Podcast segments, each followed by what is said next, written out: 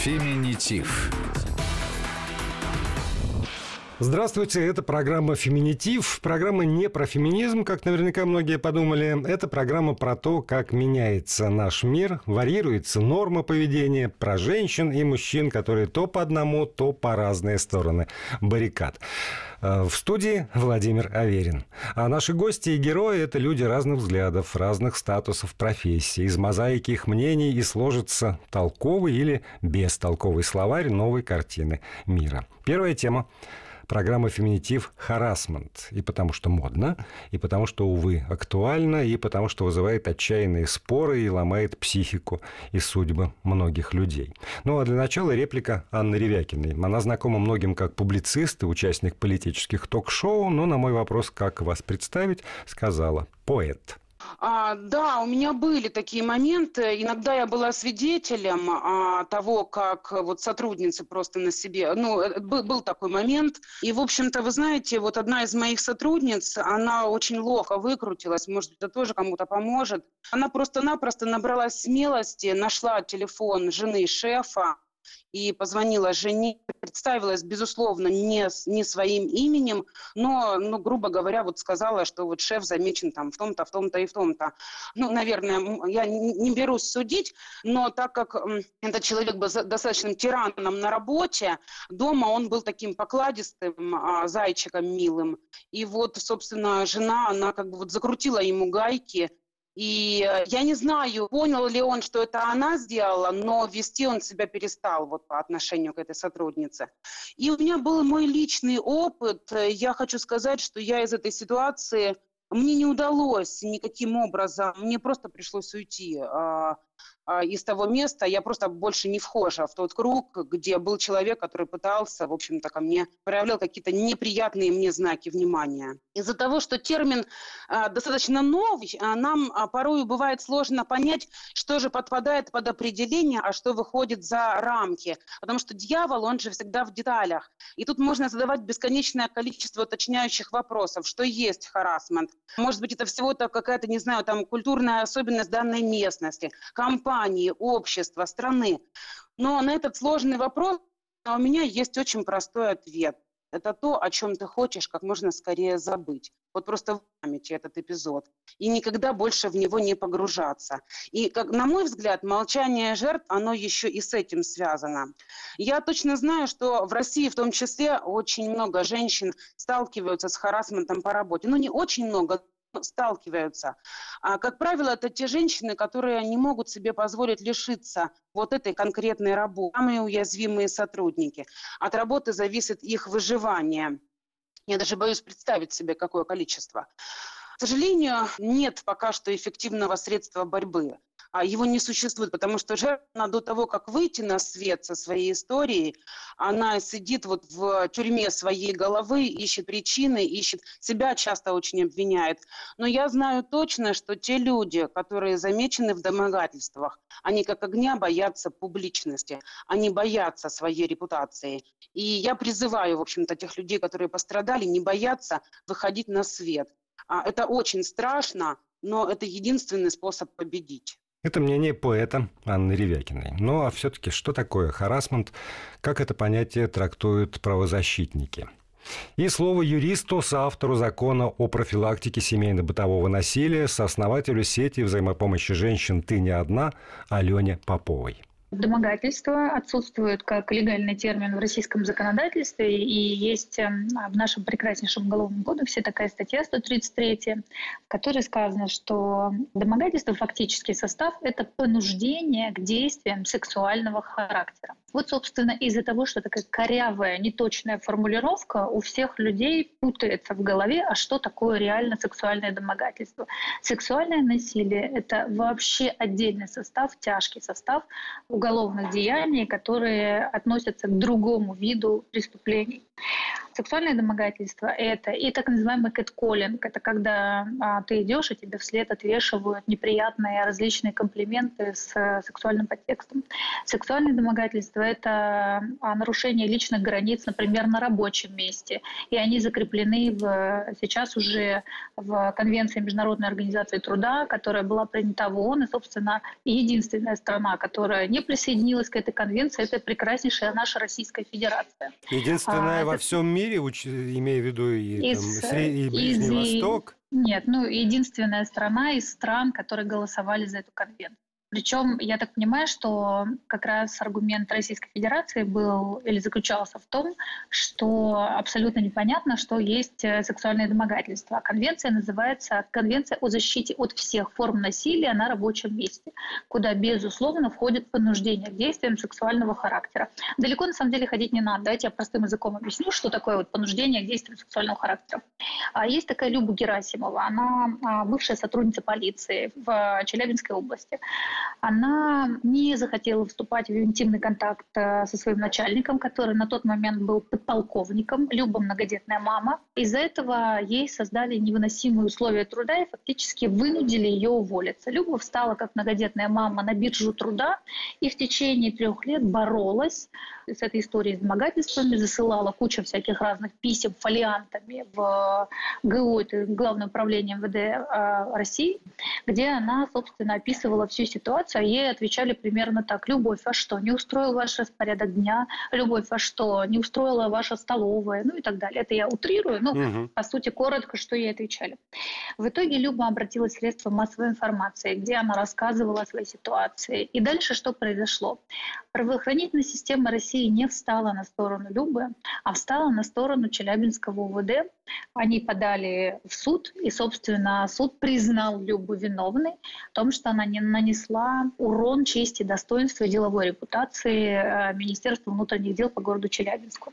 И это не единственная история. Дарья Варакина, студентка МГУ, которая э, в начале, по-моему, лета этого года сообщила о том, что до нее домогался профессор МГУ, запер ее в комнате, неприлично совершенно ее там обнимал, целовал. Ну, в общем, короче, это действительно состав сексуальных домогательств. Она столкнулась с тем, что этот профессор пообещал подать иск о защите чести и достоинства и деловой репутации. В итоге что происходит? Какова ситуация в России, чтобы тоже наша консервативная аудитория поняла? Я надеюсь, что у слушателей, у этой консервативной аудитории, у зрителей этой консервативной аудитории есть дочери, либо мамы, либо внучки. Ну, то есть э, как раз те субъекты, которые подвергаются э, сексуальному насилию э, и сексуальным домогательствам. Собственно, вот в составе сексуальных домогательств. Например, если вдруг случилось сексуальное домогательство, то жертва должна доказать, потому что в нашем законе непонятно, где пределы доказывания. Всегда получается слово против слова. Вот Даша Варакина говорит, профессор меня домогался, а профессор говорит, она все выдумала. А значит, это всегда слово против слова. Как работает сейчас это все в Российской Федерации? Почему-то слово профессора значит больше, чем слово Дарьи Варакиной. И я понимаю, слово депутата... я прошу прощения, потому что действительно этот профессор всей своей жизнью доказал, что он приличный человек, семьянин. Он выпустил огромное количество студенток. И ни разу до этого а он уже не молодой, он, у него либидо было когда-то больше, чем сейчас. Никто даже не, не, не намеком, ни словом. У него репутация.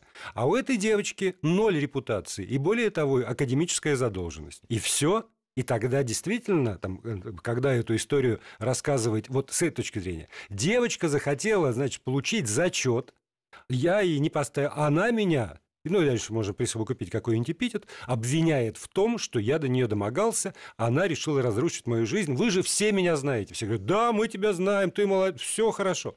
Вот вам и слово против слова, потому что есть еще вот такая вот немаловажная вещь, как репутация. Репутация Министерства внутренних дел, репутация, не знаю, там, МГУ и конкретного профессора. Еще есть там социальный статус, хорошо, там, депутата и его репутация. А напротив, без роду, без племени, без истории жизни, какая-то, которая смеет меня в чем-то обвинять.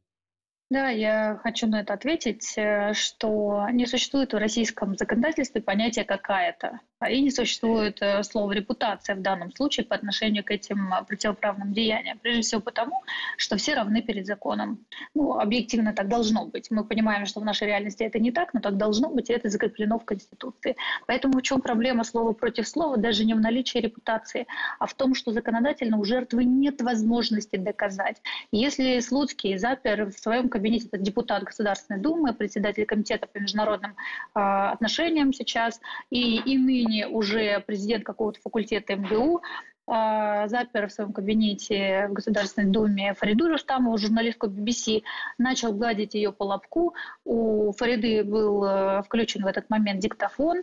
Фарида сказала, там, прекратите, уже распускаете руки. И Слуцкий ответил, я руки не распускаю, но если так чуть-чуть то в наше законодательство в данном случае говорит, что Фарида производила, если бы она взяла и достала свой телефон помимо диктофона и сказала так, Леонид Эдуардович, я сейчас вас пишу на видео, если бы она зафиксировала это на видео, то не ему, а ей бы прилетело уголовное деяние, потому что а, он бы, естественно, сказал нет, и она бы совершала съемку без его согласия, то есть вела фактически негласную съемку. Мы знаем, что у нас куча уголовных дел на тему ведения негласной съемки. Поэтому жертвы в пределах доказывания, то есть в возможностях получить эти доказательства очень сжатые, вообще любые варианты. Мы как раз с нашими коллегами, с депутатом Оксаной Пушкиной и с адвокатами Марией Давтян Алексеем Паршиным, они сейчас защищают сестер Хачатурян, мы как раз пытались расширить возможности жертв доказывать. То есть мы говорили о том, что нужно разрешить жертве вести эту съемку, разрешить жертве записывать аудио и принимать это в суде как доказательство. Алена Потому что иначе... вот, я прошу прощения, вот пока мы не углубились в юридические, что называется, дебри, а, смотрите ситуация. Там некий человек запирает студентку, корреспондентку, там еще кого-нибудь в комнате. Вот в тот момент, когда этот человек закрывает дверь и, э, значит, э, запирает на, на ключ, там, на замок. Почему в этот момент эта самая э, девушка, студентка, корреспондентка, неважно кто, не начинает биться в эту самую дверь, кричать, звать на помощь, а позволяет человеку запереть и оказаться с ним в замкнутом пространстве? Да, спасибо за этот вопрос. Это очень хороший вопрос. Он из области психологии. Очень много жертв, с которыми мы работаем, находясь в такой ситуации, между прочим, мужчины, э, тоже хочу сказать, подвергаются сексуальным домогательствам. Это, это мой следующий случаев. вопрос. А, у нас есть несколько случаев, когда это мужчины, и человек впадает в ступор. Значит, два разных поведения. У женщины становятся ватными ноги, и она не понимает, что ей делать, потому что она очень боится, что это ее вина, потому что со всех утюгов ей кричат «дура сама виновата, что вообще вошла в этот кабинет?» И она понимает, что это будет так, и это практически всегда так. А с точки зрения мужчины, который является жертвой сексуальных домогательств, это вообще кошмар, потому что на нем висит стигма, что ты что вообще идиот обращаться за помощью, ну ты что не можешь там применить силы или что-то делать, то, чтобы это остановить, что ты это все терпишь. И в итоге для жертв всегда любого пола, возраста, вероисповедания, матримониального статуса и материального достатка, то есть насколько человек богат, насколько там он умен, сколько у него связи, если он оказывается в этой ситуации, он не понимает или она не понимает, а, что можно делать. И из-за этого существует такая пауза. То есть психология давит на человека, ограничивает его возможности начинать кричать, звать на помощь там, и так далее. Более того, несколько наших жертв сексуальных домогательств на работе, они как раз начинали кричать и биться а, в двери. А, приходили сотрудники, э, срочно называли эту конкретную жертву истеричкой. О ней шел дикий слух, что она э, человек, который не умеет управлять своими эмоциями, истеричка, который ну, там куча негатива. И в итоге она не могла довести свою защиту до логического завершения, потому что она была вот под этим психологическим прессингом, под дикой травлей. Да, но вот смотрите, да, да, но. Это же вопрос выбора. Она по травлей, она уходит из этой э, работы, она меняет там как-то свою жизнь, но зато она защищает свою честь и достоинство. Либо тоже аргумент, с которым я постоянно э, сталкиваюсь. Либо она, значит, принимает это самое э, насилие, домогательство, харасмент, но зато, ну, то есть это как бы сделка, которую она заключает сама с собой. Мне выгоднее. Нет, это не сделка. Нет, нет, это не Ну сделка. как, подождите. Существует... Нет, нет, не существует Секундочку, я, я приведу пример, который постоянно обсуждался, вы тоже с этим сталкивались. Вот все же началось условно с Харви Ванштейна, все это движение МИТУ. И вот эти вот звезды, которые там 20 лет назад, 30 лет назад получали главные роли, Оскары, э, там гонорары и все остальное прочее, сегодня вдруг стали его обвинять в том, что... И люди говорят совершенно убежденно, я слышал это неоднократно, конечно, тогда ей было выгодно с ним переспать, чтобы получить эту роль, и все, что за этой ролью следует. А сейчас ей выгодно его обвинить для того, чтобы хайпануть и снова попасть на первые строчки таблоидов. Нет, э, можно я сразу конечно, отвечу, да. потому что это самый распространенный вопрос. Нет, конечно, невыгодно становиться в роли обвинителей, потому что на обвинителя, особенно если это женщина, которая обвиняет мужчину в сексуальных домогательствах, на нее обрушивается просто вал негатива. И те женщины, которые первые стали обвинять Харви Вайнштейна, безусловно, понятно, что они сталкиваются сталкивались с диким хейтом, то есть ненавистью, с диким потоком просто негативных комментариев, травли вокруг и так далее. Они просто очень смелые. А вот как раз этот вопрос, выгодно ли им тогда было или не выгодно, он очень-очень важен, потому что нет, здесь дело не в выгоде или не в выгоде, а в том, что безресурсные женщины на тот момент, не имеющие возможности противопоставить что-то влиянию, известности, связям, контактам, деньгам, репутации вот этого человека. Они чувствуют себя подавленными, когда он что-то предпринимает. Они не знают, как себя вести, поскольку нам нигде не рассказывают, как себя вести в таких ситуациях. Еще раз повторюсь, когда они происходят, всегда дура сама виновата, куда пошла. Никогда никто не начинает обвинять того, кто совершил насилие. А насилие всегда в насильнике, а не в жертве. Но никогда, особенно вот в контркультуре, такой консервативной, никогда никто не обвиняет насильника.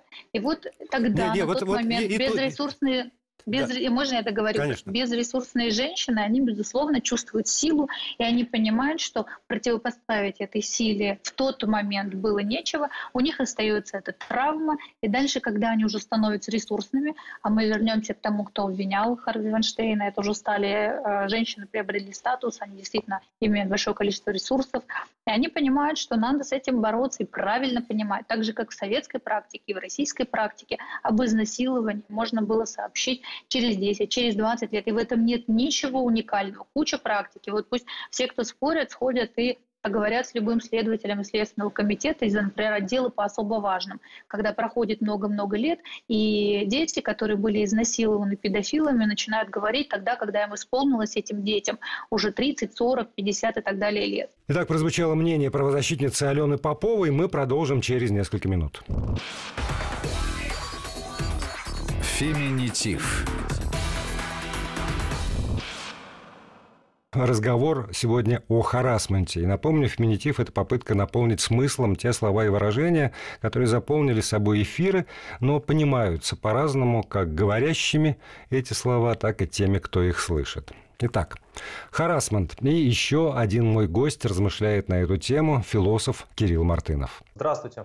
Мы сегодня э, затеяли поговорить про харасмент, и для меня совершенно очевидно, что совсем недавно э, слова такого в моем лексиконе не существовало, уж точно. В лексиконе средств массовой информации отечественных, да и западных, в общем, тоже особенно не существовало. Можем ли мы определить э, точку какую-то временную, когда вот это, когда это понятие возникло хотя бы?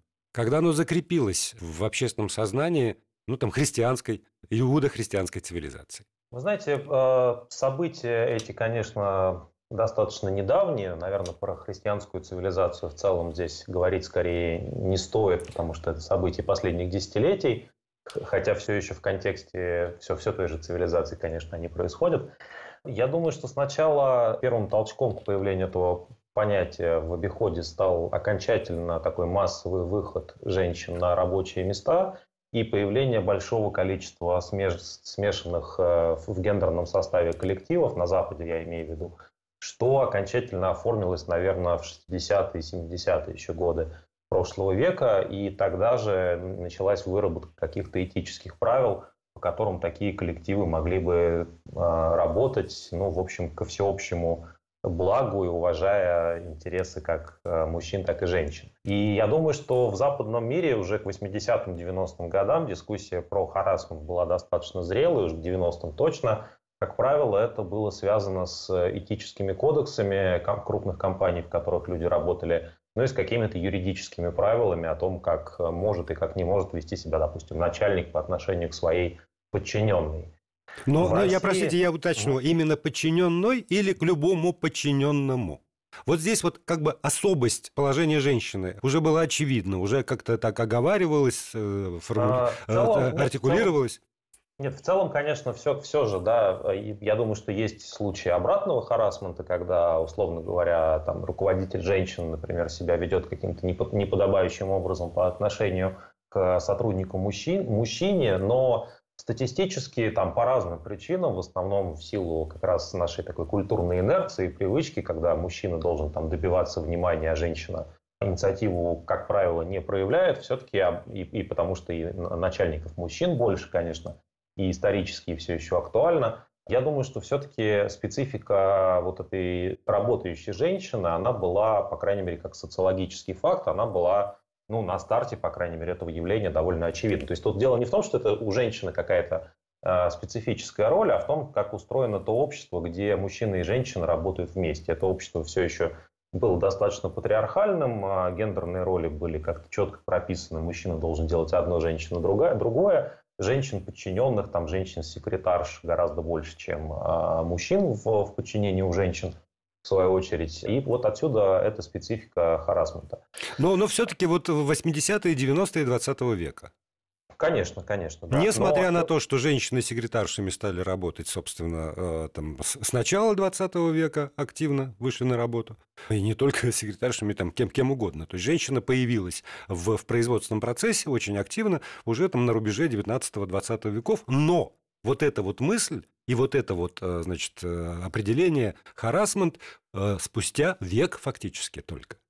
Вы знаете, если говорить про американское общество, я, у меня нет сейчас прямо точной цифры до процента, но я думаю, что примерно половина женщин в Америке э, еще не работали, не имели профессии, не работали еще после Второй мировой войны. То есть в этом смысле выход женщин на рынок труда массовый, он все-таки состоялся уже после Второй мировой. А такая финальная волна этого выхода, она вот э, тогда была. Параллельно произошла так называемая сексуальная революция, параллельно появилось новое феминистское движение, и произошли какие-то другие изменения. Вот после этого эта дискуссия уже стала более острой. То есть мне кажется, что э, просто женщин в, в, на, работа, на работе в целом, да, в компаниях, их было достаточно мало все еще в начале 20 века. То есть они составляли, ну, там, ну, 20%, может быть, от, или 30% от служащих, и они редко могли рассчитывать на какое-то профессиональное развитие и на то, чтобы отстаивать свои права, вот они, да, были такими помощницами мужчин в том действительно еще таком почти викторианском мире, который перед Первой мировой войной существовал. Кирилл Константинович, что при этом, смотрите, вы говорите про американское общество, где действительно там домохозяйка 50-е и 60-е годы, мы знаем это из сериалов, из фильмов, из литературы, это, это нормально. Но если мы возьмем, скажем, российское общество, где женщина, э, ну, уж точно в период индустриализации заняла равное положение с мужчиной на производстве. И тоже многочисленные советские фильмы про то, как там в сельском хозяйстве стахановцы, э, там, не знаю, Любовь Орлова, которая у ткацкого станка. И вот в, в нашей стране этот процесс вовлечения женщин в производство был гораздо более интенсивный, чем в тех же Соединенных Штатах. Равенство политическое раньше, чем там. Там еще много каких-то вещей. Но сегодня наше общество воспринимает понятие харасмент и все, что с этой проблемой связано, как навязанное нам Западом как навязанное нам, значит, вот этой самой ужасными Соединенными Штатами Америки. Почему у нас в таком случае, где эти процессы э, социализации женщин и экономической эмансипации женщин начались гораздо раньше, они не привели к тому, что из внутри нашего общества э, стало вызревать решение этой проблемы там, э, сексуальных домогательств или вообще какого-то принуждения женщины к чему-либо. Вы знаете, мне кажется, вы очень удачно сформулировали вопрос, вот именно особенно финальную его часть. Я, я наверное, с вами не соглашусь в том, что наше общество целиком э, рассматривает понятие проблему харасмента как навязанную. Наверное, да, большая часть э, думает так но есть какое-то значительное такое вестернизированное меньшинство, достаточно богато представленное в разных сферах экономики, там в IT, допустим, где люди понимают, что, в общем, э, проблема реальна, и там люди, э, работники, сотрудники, наши коллеги нуждаются в защите от этой проблемы, от харасмента. Теперь возвращаясь к вашему вопросу, который мне действительно кажется очень удачным по своей формулировке. Почему э, в нашем обществе не вызрел э, какой-то ответ на эту проблему? А ответить на этот вопрос не очень просто, потому что все, кажется, упирается в то, что так же, как советское общество было, с одной стороны, оно тоже было индустриальным, как, например, американское общество соответствующей эпохи, там, 50-х годов прошлого века, например, и в нем были определенные черты, которые делали его э, похожими на европейское, западноевропейское и американское общество того времени. Понятно, что модернизация и развитие советского общества шло по каким-то другим правилам по сравнению с ну, вот этим капиталистическим миром. И кажется, именно по той причине, что эти правила были другие, мы в итоге не до конца сформулировали ни саму проблему а, гендерного равенства в рабочих отношениях, ни тем более не начали находить изнутри советского или там постсоветского опыта ответ на эти вопросы. Ну, давайте я какой-нибудь пример приведу. Два просто, мне кажется, их гораздо больше, но есть два релевантных примера. А, в советском обществе, о чем нам известно как по а, в таком позднесоветском уже обществе, там, в 70-е годы, например, об этом нам известно как по художественным каким-то произведениям популярным, там, фильм «Служебный роман» или «Москва слезам не, не верит» и многочисленные менее известные вещи. А, так и по данным историков и социологов, а, советская женщина столкнулась с тем, что она выполняет так называемую двойную нагрузку. Она, с одной стороны, да, на работе могла быть коллегой и иногда начальником, и даже регулярно начальником, какого-то большого коллектива, как правило, все-таки скорее женского, чем мужского, но, но вполне вероятно, что смешанного. С другой стороны, с нее э, советская культура, потому что это никогда не обсуждалось, э, с нее совершенно не, сняла, не сняло роль э, такой хорошей матери, домохозяйки, человека, который обеспечивает для своей семьи, в том числе для своего мужа, вот этот вот пресловутый домашний уют.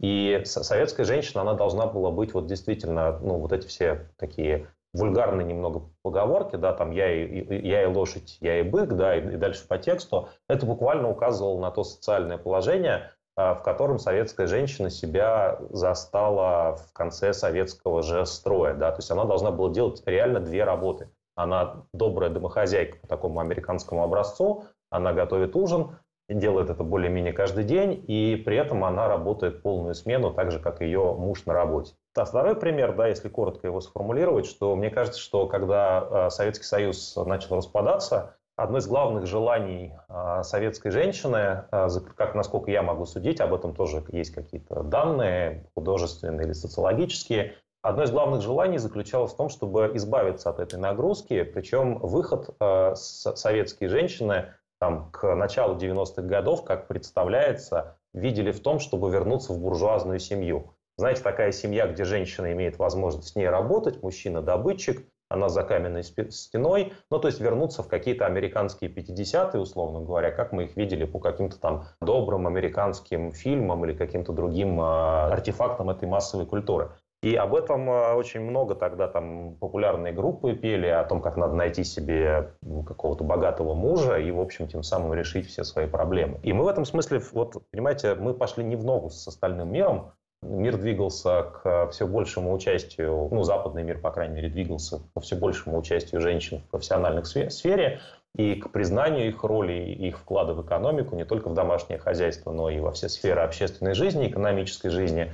А мы в 90-е годы решили, что вот э, российское общество стало таким странным консервативным, когда многие решили, что просто лучше всего быть, э, лучше всего вернуться в, тот образец семьи, который существовал несколькими десятилетиями раньше, скорее на Западе, чем у нас.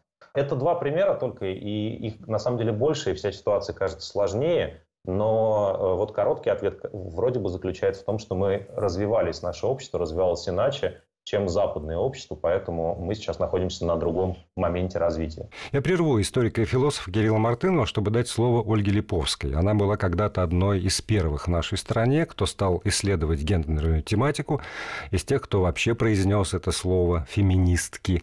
И, кстати, она настояла на представлении журналистка, феминистка, переводчица Ольга Липовская то, безусловно, мы неизбежно прогрессируем, может быть, не всегда в позитивную сторону, но тем не менее отношения изменились. И у современного молодого поколения, в частности, в силу открытости границы влияния западного феминизма, это неизбежное влияние, любое ну, у тех современных э, молодых женщин, которые заинтересованы в теме, читают и э, задумываются об этом, это действительно уже стало э, из ряда вон выходящим явлением.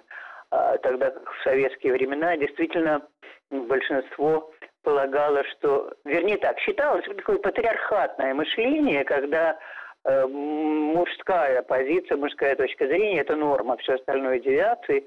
Думаю, что и сегодня существуют такие женщины, причем я даже в медийном поле среди журналистов знаю таких, которые в качестве контраргумента против так называемых перегибов в борьбе с харасментом на Западе говорят, что ну, это ведь проявление внимания, этому же надо радоваться, то есть нужно воспринимать это как, ну, типа тебя отметили, хотя я таких женщин называю хорошие девочки. Хотя подоплекой проявления, излишнего проявления внимания является именно вот это вот колониалистское чувство мужчины, что женщина ему принадлежит. Ведь довольно часто, даже сегодня, даже вот в либеральных медиа можно услышать, как мужчина, предположим, обращается к собеседнице журналистке по уменьшительному там Танечка или Олечка, обратная ситуация невозможна, согласись.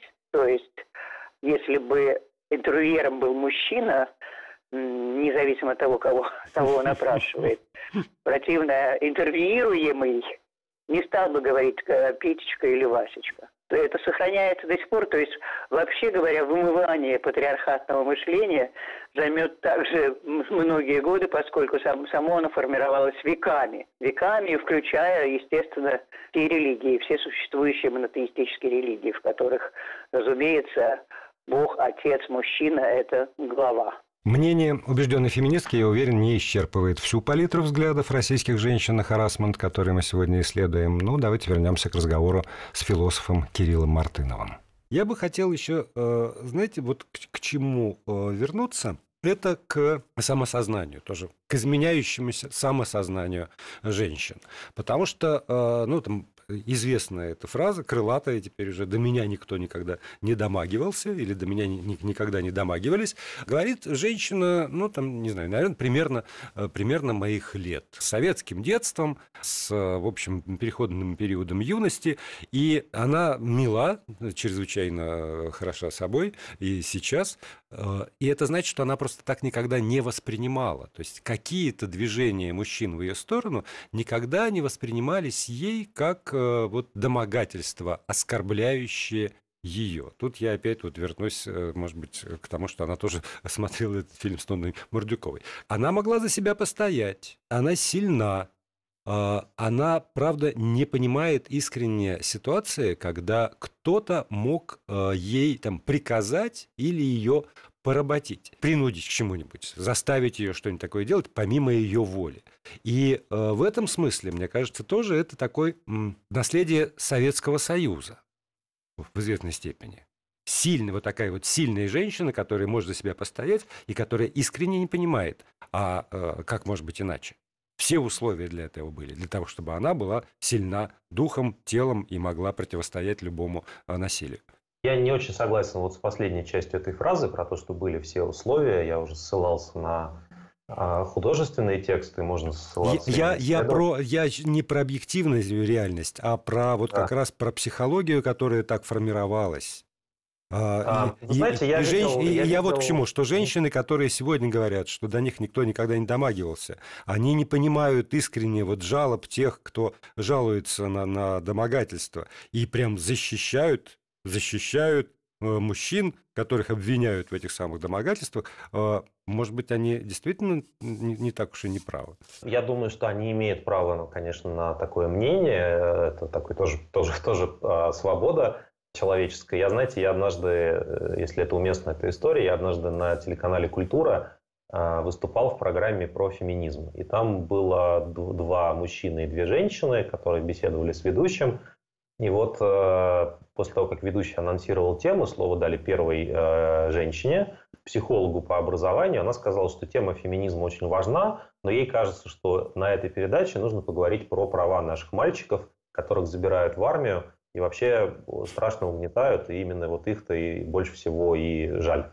во всей этой конструкции. Я крайне удивился, то есть я, я, я начал ей возражать, я сказал, что, ну, вы знаете, на, все-таки не так часто на телеканале «Культура», как мне кажется, говорят про гендерное равенство именно с точки зрения женщин, и почему бы нам все-таки не, говорить, не поговорить про феминизм, коль скоро эта тема была заявлена в качестве темы передачи. Вот. А мой коллега, он очень ехидно начал говорить, что я вот сейчас занимаюсь мэнсплейнингом, а, то есть затыкаю женщине рот, она о чем-то хочет сказать, а я пытаюсь ей навязать свою собственную повестку. Прекрасная вот. ситуация. Из, из, чего я, из чего я сделал вывод, ну, я, конечно, сейчас иронизирую по поводу всего этого, да, но я сделал вывод, что вот не надо женщинам затыкать рот, даже если они а, говорят э, вещи, с которыми ты не согласен. Ну, шучу.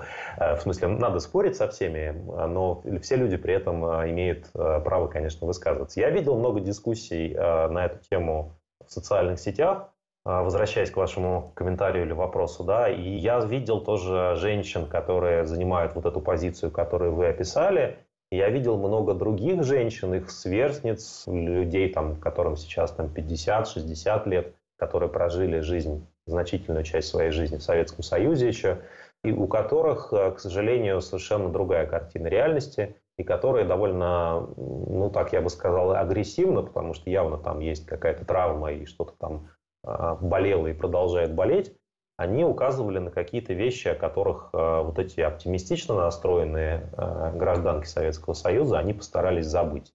Ну, действительно, наверное, можно было прожить как-то жизнь и мужскую, и женскую, не сталкиваясь с насилием в Советском Союзе. Но мне кажется, это было скорее либо приятное исключение, либо все-таки попытка вытеснить эту травму. И э, таких вот устных свидетельств, понятно, что все это не задокументировано, никак и отсутствие насилия ничем нельзя подтвердить, и его присутствие тоже уже за давностью лет э, не подтверждается и не является, конечно, поводом для какого-то юридического разбирательства в этой ситуации. Но люди рассказывают из своей биографии, как они там ездили на какие-нибудь я не знаю, на картошку, это пресловутую студенческую, и кто как к ним там э, приставал не только среди от студентов, с которыми они ехали, но и от каких-то там, не знаю, кураторов и старших товарищей, как это было принято говорить. И таких историй огромное количество, и мне кажется, что, ну, как минимум, правда где-то посередине, да, то есть, наверное, в определенных моментах советское общество было более человечным, чем нынешнее, и более таки, такое товарищеским, и, наверное, об этом не, не надо забывать.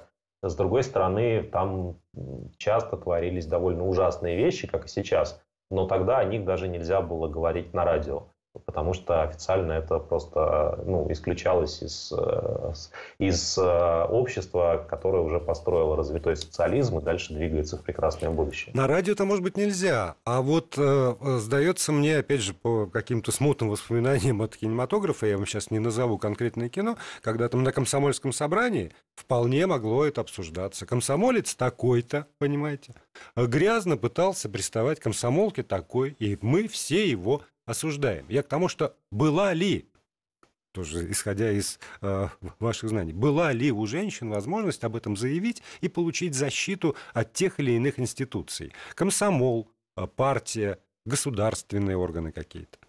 А, да, я, я тоже, я, кстати, специально эту проблему не исследовал, но я тоже в этих историях в том числе попадается этот сюжет, и надо на него присмотреться пристальнее действительно, действительно были какие-то структуры, вот эти партийно-активистские, которые в некоторых ситуациях, по крайней мере, а, готовы были предоставить пострадавшей стороне защиту или, по крайней мере, какую-то ее имитацию, какое-то разбирательство. И отсюда, кстати, очень интересный а, переход о том, что сейчас многие противники а, борьбы с харасментом в России, многие люди, которые считают, что эта проблема преувеличена и раздута, они как раз ссылаются на то, что это все очень сильно а, что разбирательство о неподобающем поведении коллеги на рабочем месте очень сильно похоже на товарищеский суд, на какое-то заседание партийной ячейки, а значит, действиях несовместимых с членством в партии, и что они уже все это проходили там в 80-е, и что это какой-то тоталитарный ужас, и так быть не должно, и не за такую свободу они боролись во время перестройки. Да? И э, я, с одной стороны, ну, как-то их понимаю, так вот, с точки зрения риторики, да, то есть понятно, действительно, если тебя опять ограничивают, то, наверное, это не очень хорошо. Но, с другой стороны, мне кажется, есть все-таки какое-то качественное различие между вот этими действиями этих партийных институтов и защитой э, коллег от, э, ну, от насилия, от унижения. Тут самое главное, мне кажется, да, вот самое главное, для меня, например, самое главное в теме харасмента – это такое понятие, как эмпатия. И через эмпатию, через э, ну, ты можешь прийти на, на рабочее место, ты мужчина, и тебя никто не будет оценивать э, по тому, насколько ты симпатичный, насколько у тебя там, не знаю, модные штаны. Ну, то есть это все имеет какой-то фактор, да, но как бы тебя все-таки ценят, либо ты что-то делаешь как профессионал, либо ты ничего не делаешь, и в обоих случаях штаны совершенно вторичные, и фигура твоя тоже вторичная.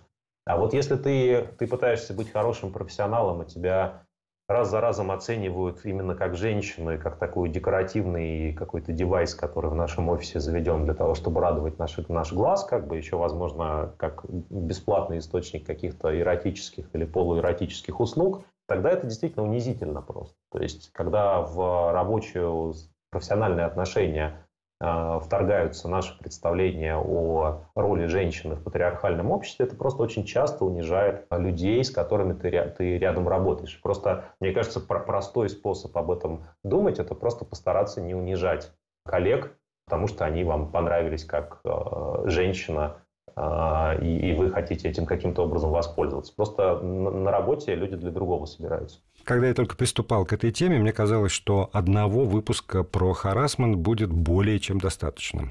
Но мои собеседники значительно расширили и рамки моего понимания этого термина, и рамки собственного явления харасмента. Потому продолжение следует. Программу подготовили продюсер Ирина Помиляйко, режиссер Арсений Краснов и я, ведущий Владимир Аверин. Феминитив.